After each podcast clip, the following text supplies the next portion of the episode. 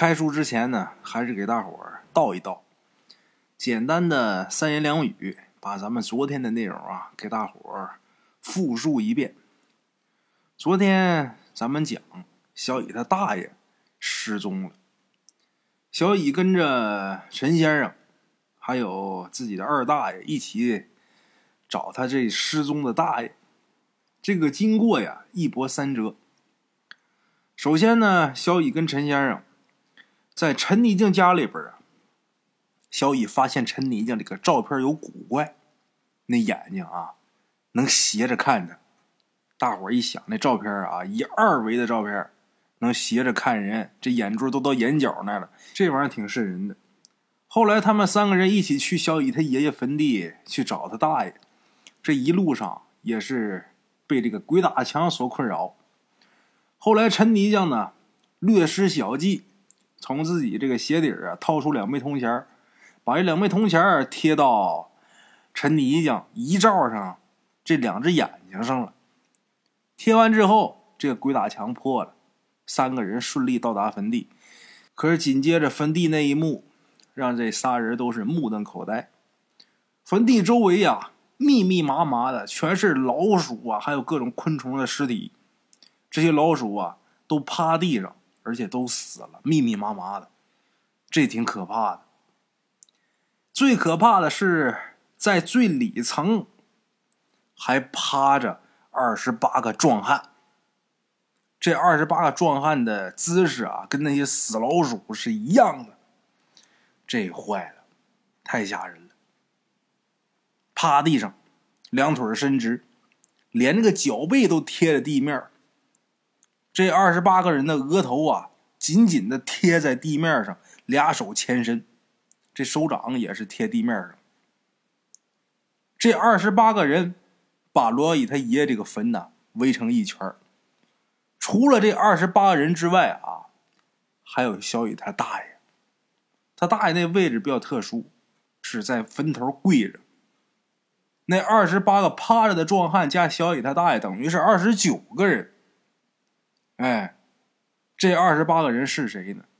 前文书咱们讲过，属牛、属龙、属虎、属马，还有属狗的那二十八个人，之前帮着挖过小乙爷爷的坟。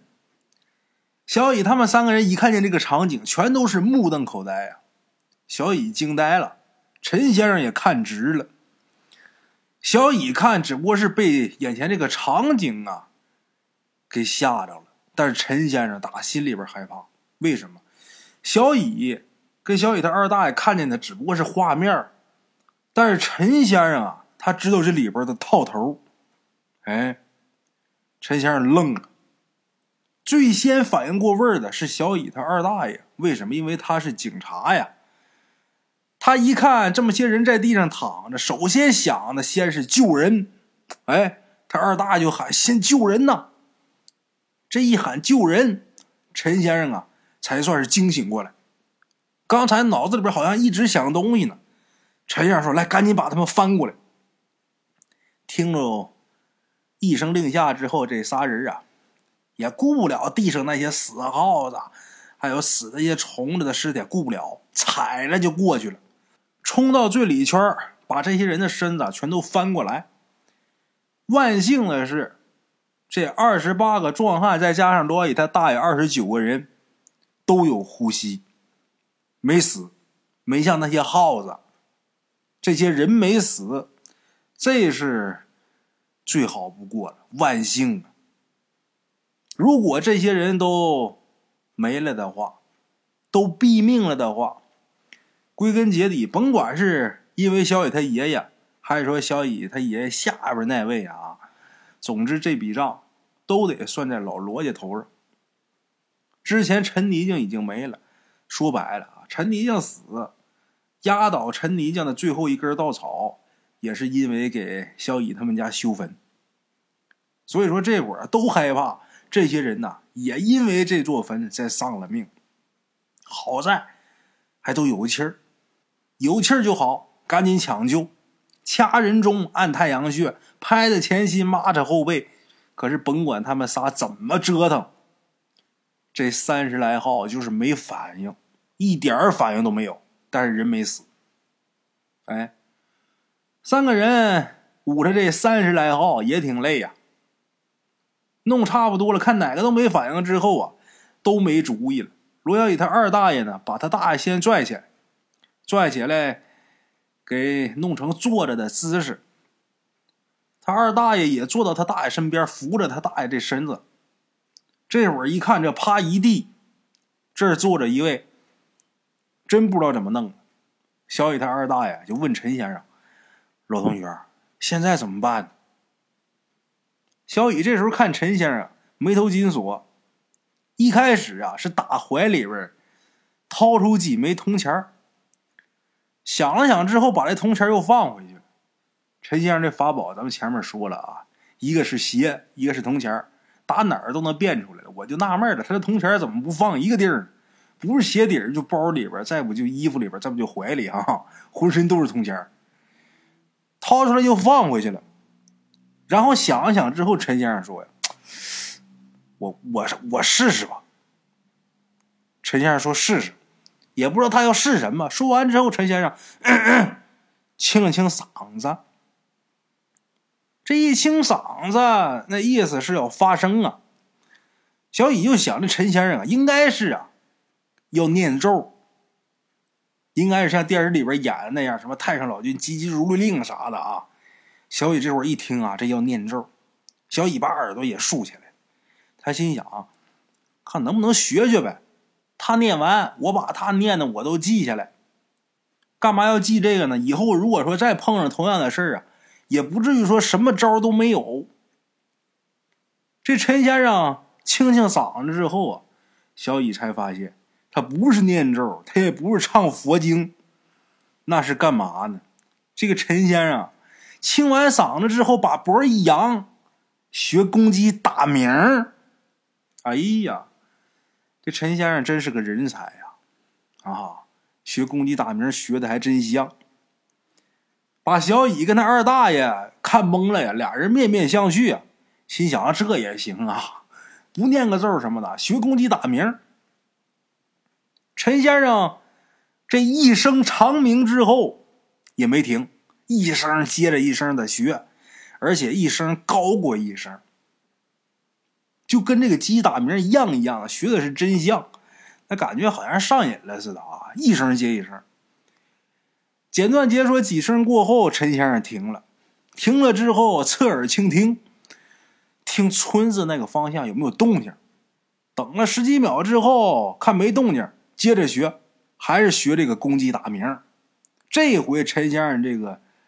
嗓门啊，明显比之前啊要高一个八度，声音特别高，特别响亮。咱说那个时间那个点儿，而且还是在农村，农村是特别安静的。晚上那声音传的又远，陈先生这调门一提呀，显得特别清脆清亮。又学了三声之后，陈先生又停了，然后竖着耳朵听。小雨跟他二大爷也跟着听，也不知道听什么呢。结果听，村那边啊也有公鸡叫，等于说那公鸡睡觉的村里的陈先生这一声鸡叫，把睡觉的那公鸡呀给喊起来了。哎，公鸡叫声，村里有一个鸡叫，就有第二个跟着叫的，这一叫，第二个、第三个、第四个，然后整个村的公鸡呀全都开始打鸣。哎呀，那声音呢，一波高过一波，一浪高过一浪啊！打村那边传过来，坟地这儿听得清清楚楚的。哎，小乙在村里边也生活这么多年了，他还没见过这场景，没听过这么激烈的公鸡打鸣啊！可能也是以前呢，这年轻人较大，起来的也晚，没听过，可能也是。哎，这些公鸡足足得叫了。两三分钟，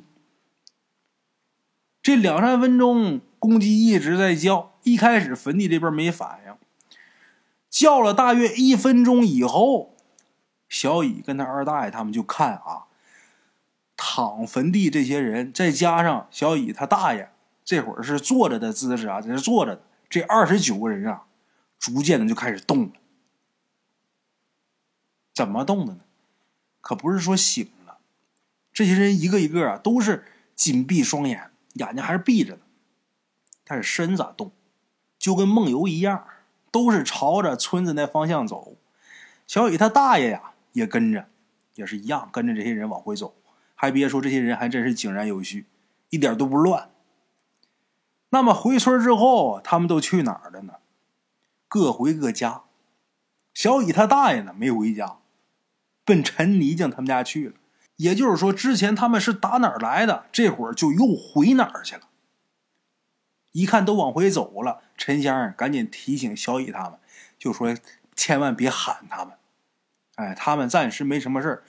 等明儿天亮啊，今天晚上发生什么事啊，他们也都不记着，啊，就这么这一行人呐，就往村里边走。这场景挺诡异，这一行人晃晃悠悠，跟游魂野鬼似的，闭着眼睛往前走。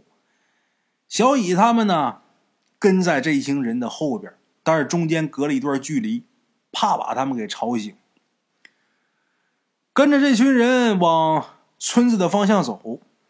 走在半路的时候啊，小乙呀才得空，得空奉承奉承这陈先生。小乙就说呀：“陈先生，您真是太厉害了，我太佩服你了。”说实话啊，自打这个陈先生来小乙他们这个村以后啊，小乙他爷爷也不出来了。以前没事总往出爬呀，打陈先生来了以后也不往出爬了。小雨他爸失踪了，也是这陈先生给找回来的。而且他爸呢，找回来之后还平安无事。现在呢，陈先生又不费吹灰之力，就把这么诡异的一件事啊给解决了，等于是救了这二十九个人的性命啊！小乙是打心眼里边佩服。小乙说：“陈先生，您太厉害，我我佩服你。”没想到小乙说完之后，这陈先生摆摆手就说：“嗨，别高兴太早了。”我说了啊，他们只是暂时没事注意我这措辞啊，他们暂时没事如果我要是没猜错的话，他们今天晚上啊，肯定还得来事一听陈先生这么说，小雨跟他二大爷异口同声都喊：“还能来？”陈先生点点头说：“呀，这事儿啊，没那么好破。”小乙跟他二大就都问，就说他们这是干嘛呀？为什么会发生这样的事儿？他们围着这个坟趴着是怎么个意思？包括那些死老鼠。陈先生说呀：“我不知道你们两个有没有注意看他们的姿势，那些死老鼠还有这三十来号，他们的姿势几乎都是一样的。你们看像不像五体投地大礼？”五体投地，放在古时候那是皇上才能享受到的至高无上的待遇。陈先生说这个事儿啊，放在他们这个圈里边也是一样的。有一些成了气候的家伙呀，他就会要求别人来给他行五体投地大礼。每天晚上，这个邪物都会把这些人招过来，让这些人围着自己这坟趴一圈，给自己行这五体投地大礼。然后这个邪物啊。慢慢的蚕食他们的三魂七魄，等七七四十九天以后，这些活人的魂啊，就都被这邪物给吃了了。等到那时候，这些活人也就都死了，大罗金仙来都救不了。陈先生这一说完呢，小乙这脸色就变了。小乙一听，如果按照陈先生这么说的话，那我大爷不是活不过四十九天吗？不光我大爷，除了我大爷之外，那还有二十八个壮年男子呢。小雨着急呀，就问陈先生，就说这事儿怎么才能破呀？咱天天晚上来学鸡打鸣行不行啊？陈先生摇摇头。陈先生说：“能骗过一次啊，咱还能骗过四十九回吗？再说了，我今天学公鸡叫啊。”本来这就是一个实在是没有办法的办法，这玩意儿治标不治本呐，最多能让他们早点回家。哎，小野说：“那晚上把这些人都给他捆上行不行啊？给他捆床上，不让他们出门。”陈先生说：“那不行，那死的更快。原本是能活四十九天，你这一捆，当天就死，为什么呀？这些人的身体你给他绑住了，给束缚住了，但是他们的魂儿还会被那邪物给招去。这魂儿一离体，这人当场就死了，不行，捆还不行，这怎么办呢？这会儿等于是一点办法没有啊！小乙一听这个结果啊，就很沮丧。他二大爷呀，看那样也挺闹心。过了一会儿之后，他二大爷拍拍他，就说：“得了，还有四十多天呢，怎么的也能想着什么办法啊？车到山前必有路。再说，就算是没办法，那也是命。行了啊，小乙，你别瞎操心，操心也没有用。”小乙点点头呢，也没说话。陈先生这时候跟小乙还有他二大爷说：“这个阵势啊。”我没遇着过，而且破解这些东西，也不是我一个做阴阳邪的所擅长的。这个东西我不知道怎么破，但是不代表啊，这东西没有办法破。我倒是知道有个家伙对付这些事儿啊很拿手，但是那人呐有点怪，人不大好请。小野说。既然有办法就好，有人能弄了就好，再难请也得请啊。小雨他二大爷也是这意思，他二大爷说怎么个请不动法啊？如果说真像你说请不动，那我绑也得给他绑了呀。这二十九条人命啊，将近三十来号啊，怎么得把他弄了呀？别忘了，我也是有枪的人呢。他二大爷是警察呀，怎么我也给他弄来了？心想，小雨就问说谁呀？陈先生说呀。邻省有个瞎子，姓张，张瞎子。邻省的小乙这大学就在邻省上的，所以说他对邻省不陌生。小乙说：“陈先生，你把这张瞎子的地址告诉我，我去请他去。我对邻省熟。”陈先生摆摆手就说：“不急，咱别乱，什么事一样一样来。”咱先把陈泥匠送上山，把他先埋完了再说。怎么说这陈泥匠他死跟你们家多多少少都有关系，他也没有后人，送葬这个事儿啊，还得你们办。陈先生人家说的没错，人家说的在理儿。小乙跟他二大爷呢都点点头表示同意。哎，简言结说，陈先生、罗小乙还有他二大爷三个人跟着这一行人回了村儿。回村之后，其他那二十八个各回各家，小乙他们呢就跟着他大爷回到了陈泥匠他们家那个院子。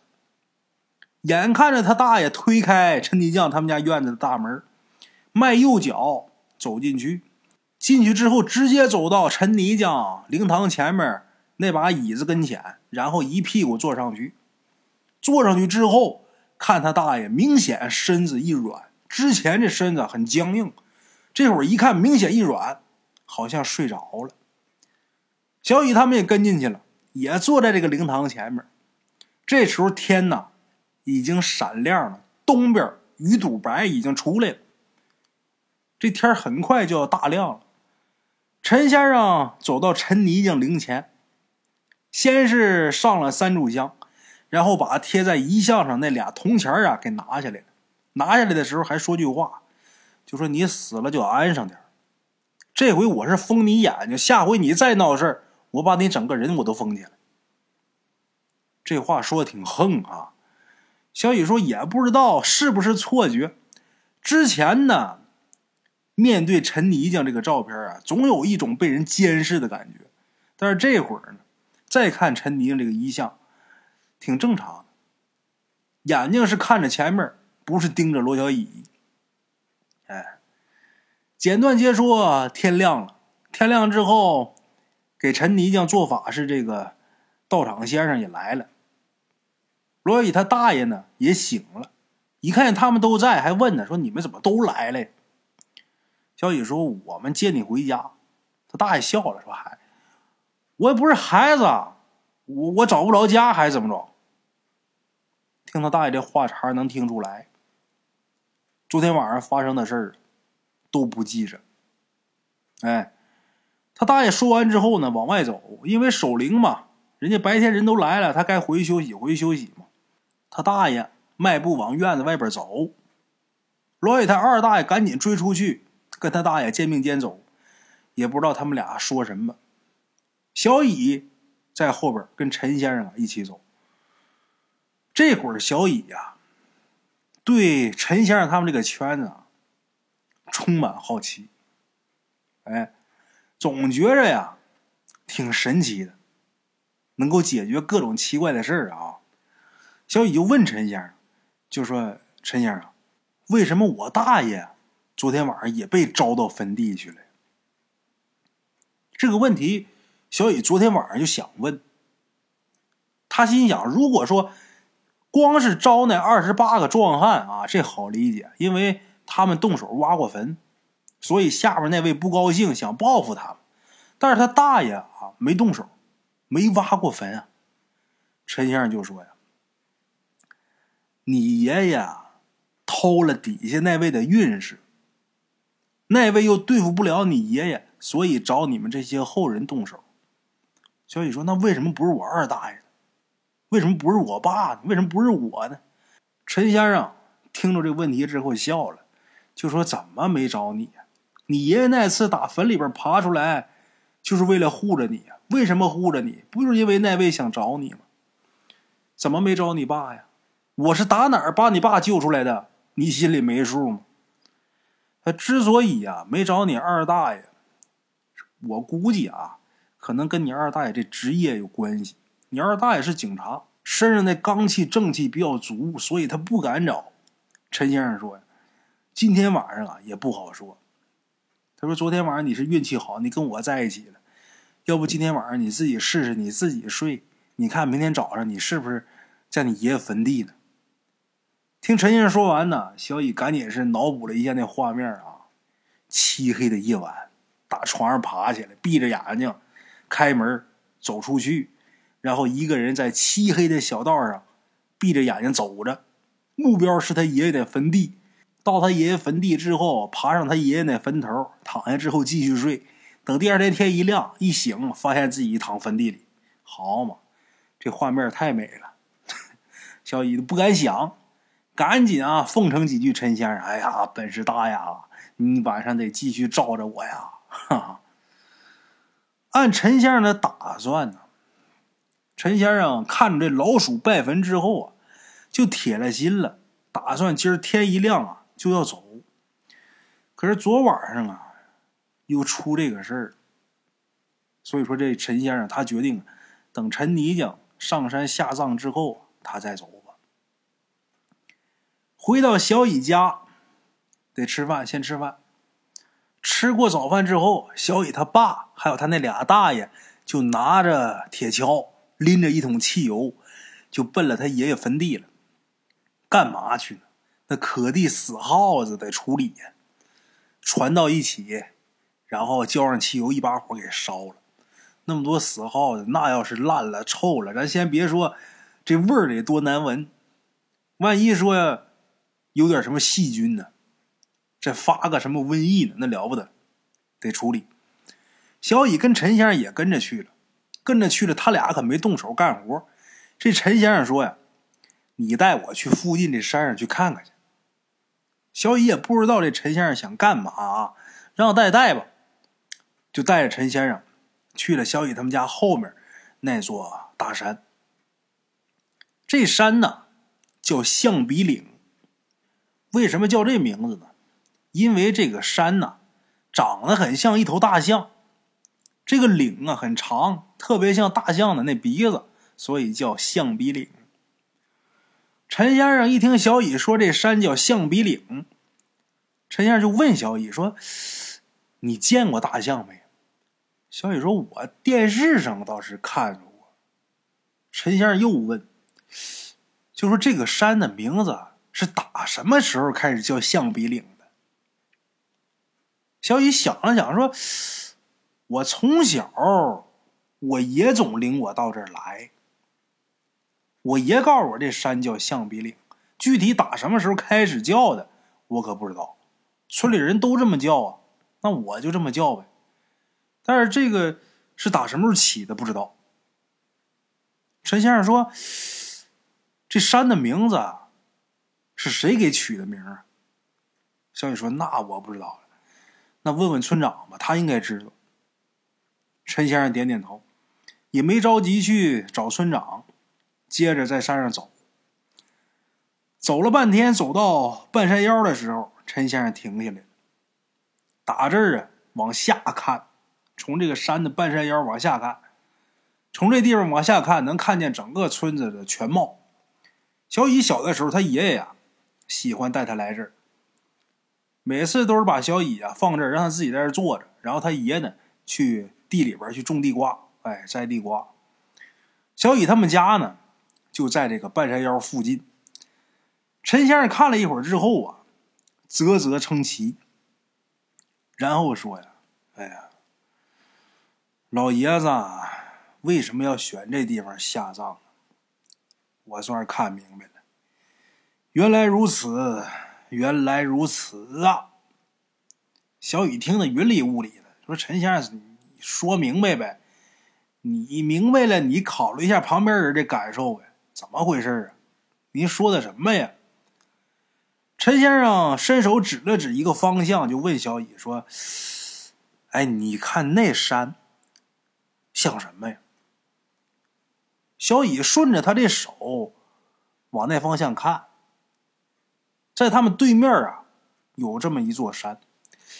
小乙看了半天，不怎么确定，就跟陈先生说：“看着好像是一个什么动物在地上趴着，有点像狮子。”陈先生一拍大腿：“对了，就是狮子。”说完之后，又拿手指了指另外几座山，问小乙：“你看这几座像什么？”小乙数了数，陈先生一共指了九座山，而且这九座山呢，个个都像一个动物在地上趴着，都有点像狮子。小雨说：“都像狮子。”陈先生说：“哎，你再看，这九个狮子的头都对着哪儿呢？”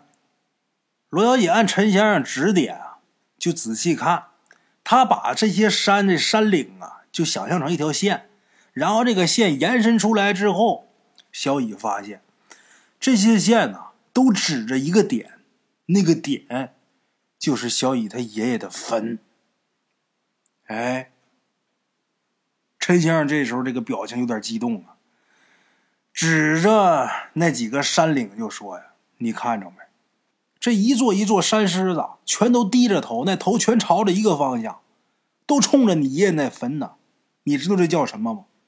小雨心想：“您甭卖关子了，我上这么些年学，可没人教过我这个，我哪知道？”陈先生越说越激动啊！陈先生说：“呀，前面是九头狮子低头朝拜，咱脚底下这座山又叫象鼻岭，这是一头大象啊，这叫九狮拜象啊！九狮拜象你知道不？”小雨都想打他，我哪知道啊？小雨说：“你说不说？”你要不说，我回去了。陈先生乐了。我这么跟你说吧，九狮拜象，大富大贵。至于怎么个大富大贵，用四个字就能概括：贵不可言。